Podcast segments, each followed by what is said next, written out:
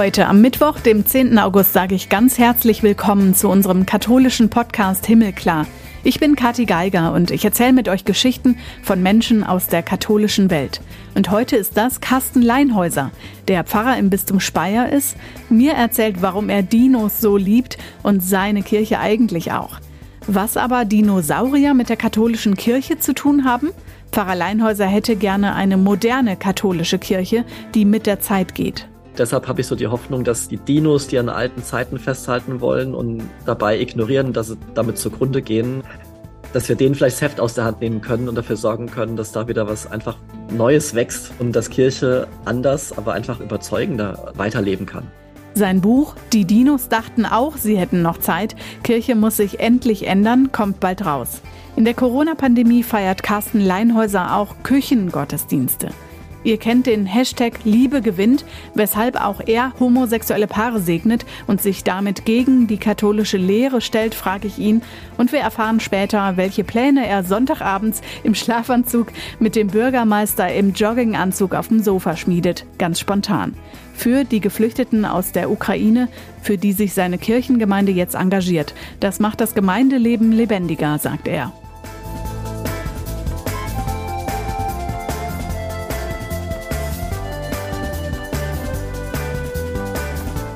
Vorher gucken wir uns noch die Schlagzeilen an. Was hat sich getan in der katholischen Welt? Neuen Ärger gibt's im Erzbistum Köln, wo letzte Woche ein internes Dokument an die Öffentlichkeit gekommen ist. Das zeigt, wie Kardinal Wölki im Missbrauchsskandal strategisch vorgehen wollte. Was lange nur vermutet wurde, steht jetzt schwarz auf weiß. Der Beirat der Betroffenen im Bistum wurde bewusst und geplant instrumentalisiert, um die Veröffentlichung eines Missbrauchsgutachtens zu verhindern. Die Empörung ist groß, unter anderem die Missbrauchsbeauftragte der Bundesregierung hat den Schritt verurteilt. Inzwischen geht sogar Kölns Stadtdechant Robert Kleine auf Distanz zur Bistumsleitung. Und ein Anwalt des Bistums hat sich in der Zwischenzeit auf Twitter geäußert und den Journalisten, der das Dokument aufgedeckt hat, persönlich hart angegriffen. Kardinal Wölki selbst hat zu all dem bis jetzt nicht Stellung genommen. Außerdem verklagt ein Betroffener von sexualisierter Gewalt das Erzbistum Köln auf 725.000 Euro Schmerzensgeld. Das ist wohl die erste Schmerzensgeldklage eines Betroffenen sexualisierter Gewalt gegen die Kirche als Institution in ganz Deutschland.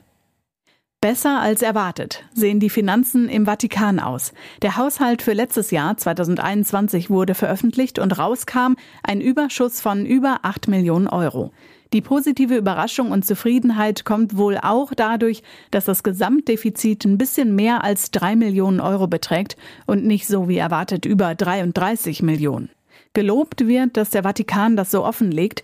Die Güterverwaltung vom Apostolischen Stuhl kommt dem Wunsch von Papst Franziskus nach einer möglichst großen Transparenz nach. Der Vatikan hat hohe laufende Kosten. Einmal als zentrale Leitungsbehörde einer weltweiten Organisation und einmal als Träger von karitativen Einrichtungen. Das meiste wird für Personal aufgewendet, ansonsten werden da selbst erwirtschaftete Einnahmen, Spenden, Gelder zur Unterstützung von Bistümern während der Corona-Pandemie, Immobilien, internationale Wertpapiere und zum Beispiel Ausgaben für die Verwaltung einberechnet. Der Finanzbericht erfasst inzwischen nicht nur die Kurie, sondern alle Rechnungsposten des Heiligen Stuhls, also statt 60 werden da jetzt 92 Einheiten eingerechnet. Die sogenannte Vatikanbank IOR und der Staat der Vatikanstadt legen einen jeweils eigenen Bericht vor. Wenn man sich die Zahlen ein bisschen genauer anguckt, gibt's aber auch noch Verbesserungsbedarf in einigen Bereichen. Die Kurie hat beispielsweise ein Defizit von 10 Millionen Euro. Und insgesamt guckt der Vatikan einer unsicheren Zukunft entgegen, auch weil es keine Steuer- oder Geldpolitik genauso wie Kontrolle über einen großen Teil der Einnahmen gibt. Erwartet wird, dass 2022 und 2023 besonders schwierige Jahre werden, auch wenn der Druck durch Corona nachgelassen habe. Das hat der Chef des Wirtschaftssekretariats gesagt. Die Aussichten sind unsicher, auch bedingt durch den Krieg in der Ukraine. Auf dem Weg zum großen Abschlussgottesdienst vom Jugendfestival in Menjugorje im Südwesten von Bosnien und Herzegowina gab es einen schlimmen Busunfall. Mindestens zwölf Menschen sind dabei ums Leben gekommen, als der Bus aus Polen in Kroatien von der Fahrbahn abgekommen ist. 31 Personen sind verletzt worden. Papst Franziskus hat beim Sonntagsgebet auf dem Petersplatz an die verunglückten Pilger erinnert und um die Fürsprache der Mutter Gottes für die Betroffenen und ihre Angehörigen gebeten. Auch die polnischen Bischöfe haben am Sonntag der Opfer gedacht. Es war das 33. internationale Jugendfestival, das seit 1989 jedes Jahr im August fünf Tage lang gefeiert wird. Und zwar, weil seit 1981 sechs Jugendliche in dem kleinen Ort viele tausend Mal die Mutter Gottes erschienen sein soll. Inzwischen ist Menjugoria einer der größten katholischen Wallfahrtsorte, auch wenn das Phänomen innerkirchlich nicht unumstritten ist. Die Zahl der Pilger dorthin liegt pro Jahr bei einer Million.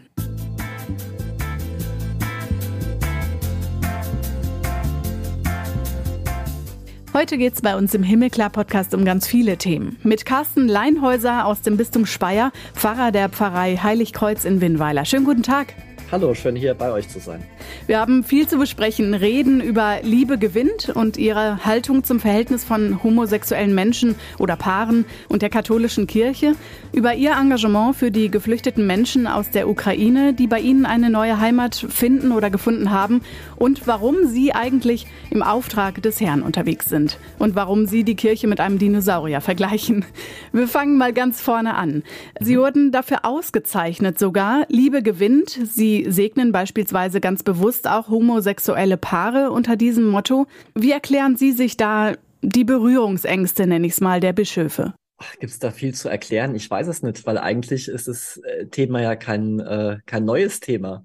Ähm, ich kann nicht in die Bischöfe reinschauen. Ich vermute, viele haben einfach äh, äh noch ein Bild von kirchlicher Moral im Kopf, ähm, das man durchaus theologisch und auch einfach psychologisch und menschlich hinterfragen kann.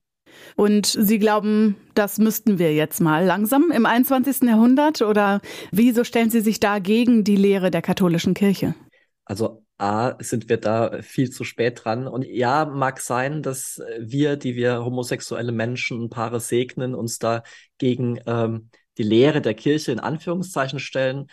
Aber tatsächlich tun wir das im Bewusstsein und in der starken Überzeugung davon, dass Jesus Christus solche Menschen gesegnet hätte und solche Verbindungen gesegnet hätte.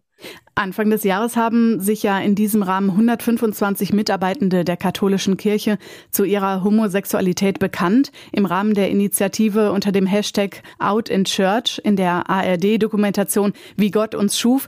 Sie halten das für einen mutigen und gleichzeitig wichtigen Schritt. Warum?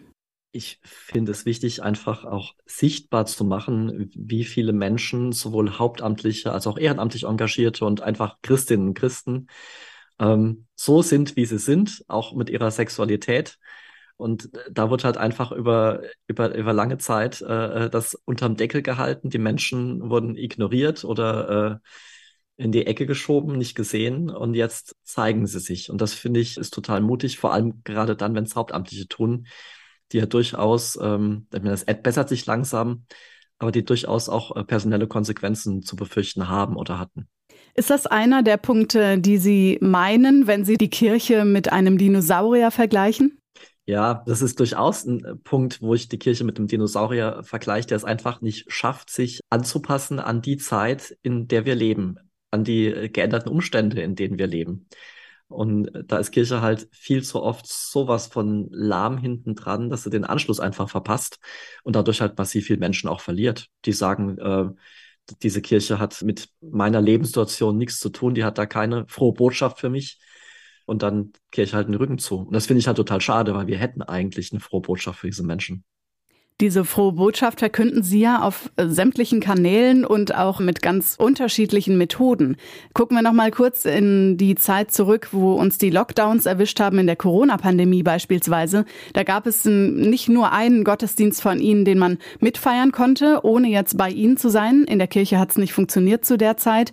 Da gab es zum Beispiel auch einen Gottesdienst bei Ihnen vom Küchentisch, also aus der Küche bei Ihnen zu Hause. Wie ist das angenommen worden? Wie kam das bei den Leuten an? Also das war nicht nur ein Gottesdienst, sondern das waren ganz viele ähm, in der harten Lockdown-Zeit. Da war einfach überlegen, wie können wir den, den Leuten irgendwie ein bisschen spirituelles Futter mit auf den Weg geben. Ähm, dann kam der Gedanke auf, naja, Gott ist ja eben nicht nur in unserer Kirche gegenwärtig, sondern er ist da, wo die Menschen sind, also auch in ihrem Zuhause, im Lockdown. Ähm, und wo sitzt man zusammen in der Familie oder im Freundeskreis? Ganz oft in der Küche und isst und erzählt äh, übers Leben. Und so ist dieser Küchenkirche Gottesdienst entstanden, den wir dann am Schluss äh, über einen langen Zeitraum wöchentlich gefeiert haben. Nicht nur in meiner Küche, sondern mit der Zeit auch in der Küche von Menschen aus unserer Pfarrei. Ich habe dann Menschen besucht in ihrem Zuhause. Die haben dann Texte eingesprochen, Gebete gebetet und daraus haben wir einfach eine Gottesdienstform äh, erschaffen, ähm, in der viele Menschen drin vorgekommen sind. Das ist eine der Parallelen zwischen Ihren Gottesdiensten und unserem Podcast. Der Podcast ist nämlich ursprünglich bei Renato Schlegelmilch am Küchentisch entstanden. Also ähnlich, wie man sich da zu der Zeit behelfen musste. Wie gucken Sie jetzt auf die ja mittlerweile zweieinhalb Jahre zurück der Pandemie? Sie mussten zwar auch ein bisschen erfinderisch werden, aber hat das dem Glauben, dem Gemeindeleben vielleicht auch gut getan? Ich glaube, das kann man nicht so pauschal sagen, äh, ob das gut getan hat oder nicht. Also es gibt viele Dinge, die nicht gut waren. Ähm, ich habe den Eindruck, dass sich schon auch Menschen verabschiedet haben, die gemerkt haben, naja, äh, zu Hause ist es am Sonntag doch bequemer als in der Kirche. Mhm. Ähm, wobei ich das den Menschen nicht vorhalte, sondern da müssten wir uns halt als Kirche fragen, ähm, was können wir denn da dazulegen, dass es vielleicht doch spannender ist, sonntags morgens in die Kirche zu kommen. Ich glaube, aber es ist in der Pandemiezeit viel kreatives Potenzial freigesetzt worden, viel entstanden. Ähm, durch solche Experimente wie euren Podcast, wie die Küchenkirche bei uns. Ähm, da haben die Menschen angefangen zu schauen, auf welchen Wegen und wie können wir denn unser Glauben auch in solchen Zeiten weiterleben und anders leben. Und da ist, hat sich viel in den digitalen Raum verlagert. Ähm, äh, ich bin auch froh darüber, dass es mittlerweile langsam wieder zu Ende geht, dass man sich direkt treffen kann. Ähm, aber ich glaube, da ist ganz viel äh, kreatives Zeugs äh, gewachsen. Mittlerweile haben wir einen Krieg in der direkten Nachbarschaft und der Krieg wird zwar inzwischen in den Medien nicht mehr so hochgehangen oder an erster Stelle genannt, aber gleichzeitig bangen wir ein bisschen um unser Gas für den Winter. Das hat auch damit zu tun, ähm, weil es aus Russland bezogen wird sind natürlich auch Menschen aus der Ukraine, aus dem Kriegsgebiet zu uns gekommen, genauso auch zu Ihnen ins Bistum Speyer, in Ihre Pfarrei. Sie haben eine Notunterkunft für Geflüchtete aus der Ukraine in Falkenstein errichtet und haben da Spenden gesammelt, aber eben nicht nur. Es haben viele Menschen mit angepackt. Was gab es zu tun und was war das für ein Projekt? Das Projekt, das ist eher ähm, durch Zufall entstanden. Also eines Sonntagsabends im März ich saß schon im Schlafanzug ähm, auf der Couch, äh, klingelt an der Tür und dann kommt der Bürgermeister im Jogginganzug zu mir und sagt, Carsten, wir haben ein Riesenproblem, unsere Flüchtlingsunterkunft äh, in der Verbandsgemeinde läuft über und wir erwarten die nächsten Tage nochmal 50 äh, weitere Geflüchtete, könnt ihr uns irgendwie helfen? Dann haben wir eben innerhalb von ein paar Tagen es geschafft, eine, ein Gebäude zu finden, knapp 100 ehrenamtliche Helferinnen und Helfer zu finden und haben dann eine Flüchtlingsunterkunft quasi aus dem Nichts äh, aufgebaut. Angedacht war vom Bürgermeister, dass wir das maximal zwei, drei Wochen tun, um eben der Verbandsgemeinde aus der Patsche zu helfen in der Notsituation. Ähm, am Schluss waren es sieben Wochen, die wir äh, unsere Notunterkunft aufrechterhalten haben. Wow. Mittlerweile ist es so. Also wir haben sieben Wochen geschafft, das aufrechtzuerhalten. Wir sind danach dazu übergegangen, ein Café im Pfarrheim zu eröffnen, das zweimal die Woche geöffnet hat. Da kommen tatsächlich äh, jedes Mal so 20 bis 30 Geflüchtete ähm, um einfach sich auszutauschen. Wir helfen denen da, wenn es um amtliches Zeug geht, um Formulare, um Wohnungssuche und alles, was halt einfach so anfällt. Und jetzt im Herbst werden wir in der Verbandsgemeinde im Ort ein Ladenlokal mieten, das sich auch über Spenden finanziert, um dort eine Kleiderstube zu eröffnen und eben dort weiterhin äh, die Menschen zu begleiten. Nicht nur die Geflüchteten aus der Ukraine, sondern eben alle Menschen, die in Not sind.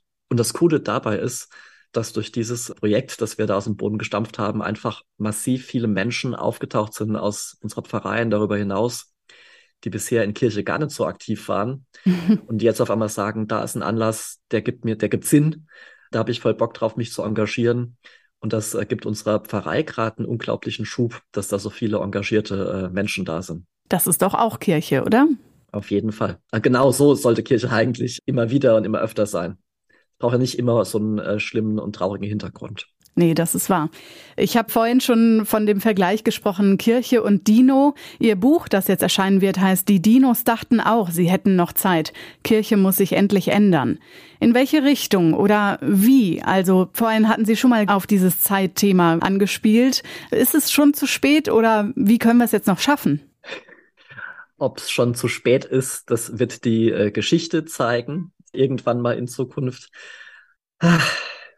Also ich halte mich fast jeden Tag einfach dran fest, dass es noch so viele Menschen gibt, mit denen ich zu tun habe, denen ich begegne, die sagen, auch wenn so viel, äh, verzeiht mir bitte den Begriff Scheiße in der Kirche passiert, sind wir doch überzeugt von der frohen Botschaft und wir halten dies für wert, dafür zu kämpfen, dass die frohe Botschaft in dieser Kirche und durch diese Kirche gelebt wird. Und deshalb habe ich so die Hoffnung, dass die, die Dinos, die an alten Zeiten festhalten wollen und dabei ignorieren, dass sie damit zugrunde gehen, ähm, dass wir denen vielleicht das Heft aus der Hand nehmen können und dafür sorgen können, dass da wieder was einfach Neues wächst und dass Kirche anders, aber einfach überzeugender weiterleben kann. Es geht ja nicht um die Kirche. Ne? Also es geht einfach darum, dass Gott die Menschen liebt. Und diese Message, die ist so schön und so wichtig, die muss erfahrbar sein. Ob das mit in dieser Form von Kirche passiert oder auf anderem Weg, ist im Grund im Ende ja egal. So ganz egal scheint es nicht. Zumindest gibt es ja ähm, die Konflikte zwischen denen, die so denken wie Sie, Christinnen und Christen, die sich auf den Weg machen und überlegen, wie kann es in Zukunft aussehen, und den Konservativen, die daran festhalten und sagen, das ist unser Glaube, das ist unsere Tradition. Sehen Sie da Potenzial? Kann man das irgendwie auflösen und vielleicht auch miteinander Kirche sein? Im Idealfall äh, könnte das gehen. Ach, mein Beispiel ist immer TC. Da bin ich schon als Jugendlicher hingefahren. Was mich da immer begeistert hat, ist, dass in TC ich jungen Menschen begegnet bin, die total unterschiedlich getickt haben. Da gab es durchaus die eher konservativen und die ganz abgespaceden, äh, ohne das jetzt irgendwie werten zu meinen. Ähm, und die haben es an diesem Ort geschafft, miteinander Glauben zu leben. Ähm, und ich glaube, wenn das Jugendliche hinkriegen, mein Gott, müssten wir Erwachsene es doch auch irgendwie hinkriegen. Äh, es ist doch erlaubt, ähm, verschiedene Formen von Spiritualität zu haben. Das ist ein Reichtum unserer Kirche. Aber wenn es dann darum geht, wie wir miteinander umgehen, dann kommt irgendwann auch der Punkt, wo es keine Kompromisse mehr geben kann. Also es kann nicht sein, dass Menschen äh, ausgegrenzt werden, weil sie äh, homosexuell sind oder was auch immer. Da ist für mich ähm, ein Punkt erreicht, wo es nichts mehr zu diskutieren gibt. Müssen Sie hin, oder? Ich muss ganz ja. kurz hin. Ja, sorry. alles klar. Ganz kleiner Moment. Und an der Stelle hat es in unserem Podcast Moment. bei Carsten Leinhäuser geklingelt. Ihr habt es vielleicht so. gerade gehört. Sorry. Alles gut. Wieder da. Gerade das erste, äh, die erste Ladung Bücher, die angekommen ist. In den Kartons, die gerade geliefert wurden, ist das neue Buch. Vielleicht gibt's darin ja auch Tipps. Welche Ideen bringen Sie mit ein als Pfarrer und auch als Mensch, damit Christinnen und Christen auch in unserer Zeit Kirche leben können? Mit Tipps bin ich ein bisschen vorsichtig, weil ich glaube, das äh, würde etwas klugscheißerig rüberkommen. In meinem Buch erzähle ich einfach davon, wie ich Kirche erlebe und wie ich versuche, gemeinsam mit anderen Menschen, mit denen ich unterwegs bin, Glauben zu leben. Wenn man aber Tipps sprechen will, dann einfach schaltet den gesunden Menschenverstand an, geht auf eine erwachsene und wohlwollende Art und Weise miteinander um. Wenn ihr einander nicht versteht, dann redet miteinander, hört euch zu ähm, und überlegt, wie man gemeinsam Glauben leben kann. Das hört sich jetzt vielleicht ein bisschen lach an und pauschal, aber ich glaube, das ist im Endeffekt wahrscheinlich das Rezept, über das es irgendwie funktionieren muss, indem wir miteinander versuchen, frohe Botschaft zu leben. Ich möchte den Vergleich von Kirche und Dino nochmal aufgreifen.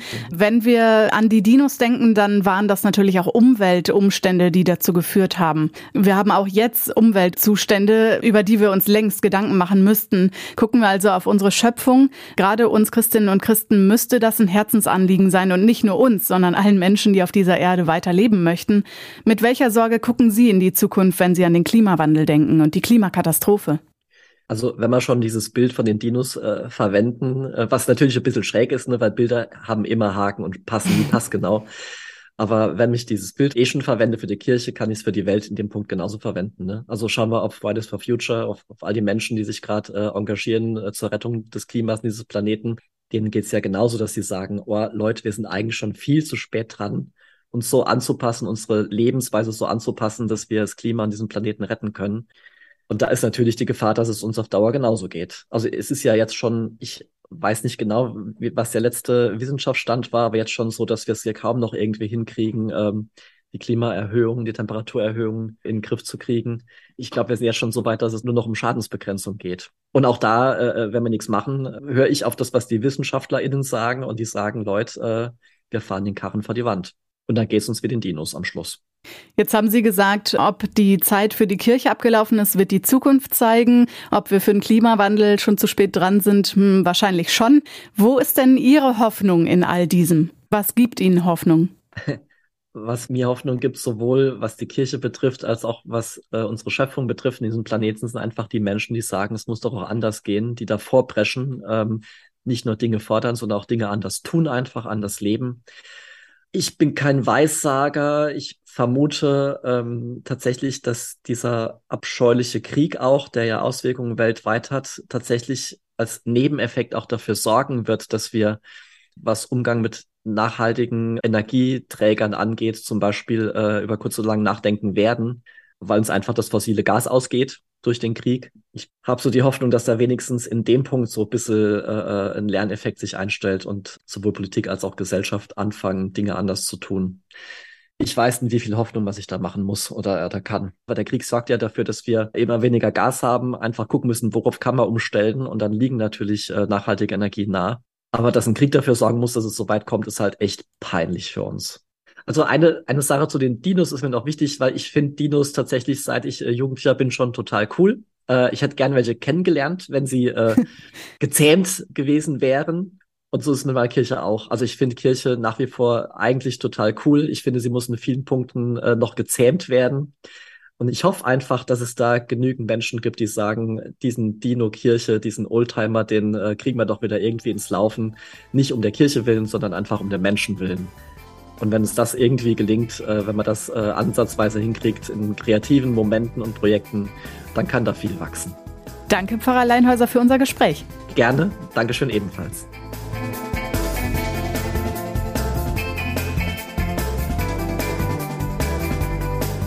Dieses Gespräch mit Carsten Leinhäuser gibt es auch auf katholisch.de und domradio.de. Wenn ihr uns in den sozialen Medien folgen wollt für alle News, findet ihr uns da unter Himmelklar Podcast auf Instagram und Facebook. Auf Twitter ist es himmelklar-pod. Wenn ihr Lust bekommen habt, noch eins unserer anderen Gespräche anzuhören, gibt's die auf den Podcast-Plattformen, auf denen ihr gerade unterwegs seid. 160 Folgen sind's jetzt. Nächste Woche ist Renato Schlegelmilch wieder für euch da. Ich bin Katharina Geiger. Macht's gut!